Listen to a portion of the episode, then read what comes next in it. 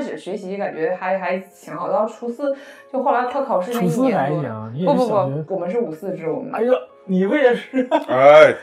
我我结果我不小心我上的是五三，哎 结果上初中的时候啥也不是，都是那个小学少上一年，初中也少上一初年。初中没补回来，别别哎没五补三。那你这怪不得是跟我一波呢，嗯，咱俩差两岁嘛，差两岁，然后跟我一届一起考，嗯，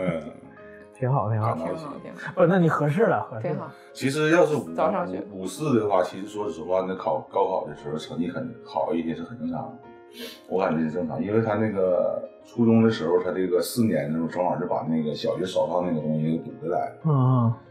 差其实小学那个差一年教育，然后之后你直接回头换学校之后，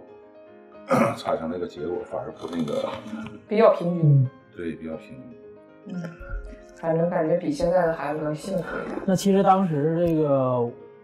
五四也没持续几年，应该是个实验性的，就那一对波，，就我们那时候就赶上那个，哎，不对也呀，就五六年，啊嗯，不对，你是八九八九，，对，你小学应我该是我是八四年的。啊我是八四年，我但是我我我家那边我是第一唯波啊唯一一波啊、啊，唯一一波啊。